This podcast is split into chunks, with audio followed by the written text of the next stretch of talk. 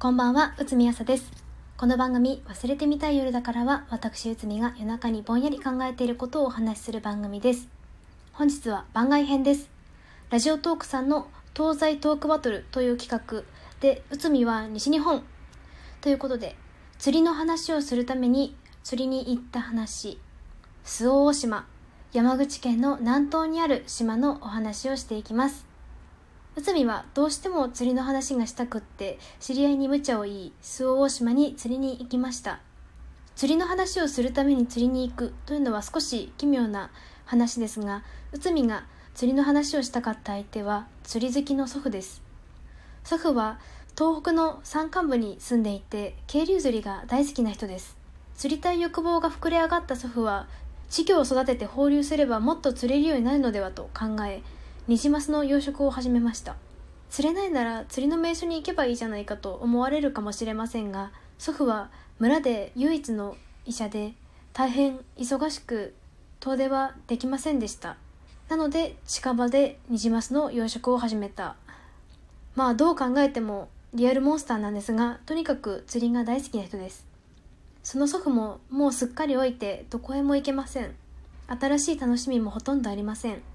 しかし私が奥多摩の釣り堀でイクラを餌にしてマスを釣ったよという話をしましたら目を輝かせて昔の釣りの話を始めました。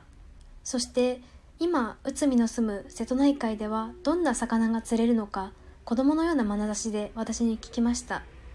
それが昨年の年末のことです。内海は釣り堀以外で釣りをしたことはありませんでしたが祖父に瀬戸内海で釣れる魚の話をするために知り合いに無茶を言って周防大島に行きました。釣れたのはベラ1匹キス1匹フグが4匹です。餌は青虫を使いました。内海は虫がものすごく苦手で釣りの餌に使うような虫は見るだけでも絶叫ものなんですが号泣しながら自分で餌をつけて釣りをしました。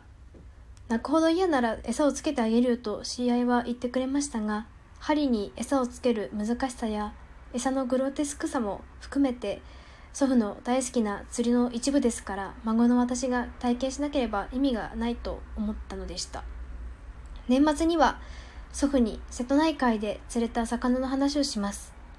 もしかしたら祖父は孫の存在も忘れてしまっているかもしれません。しかし大好きな釣りのことだけは同じ話ばかり何度も何度も繰り返し話すのできっとわかるはずです。そんなこんなで今回は周防大島で釣りの話をするために釣りに行った話でした。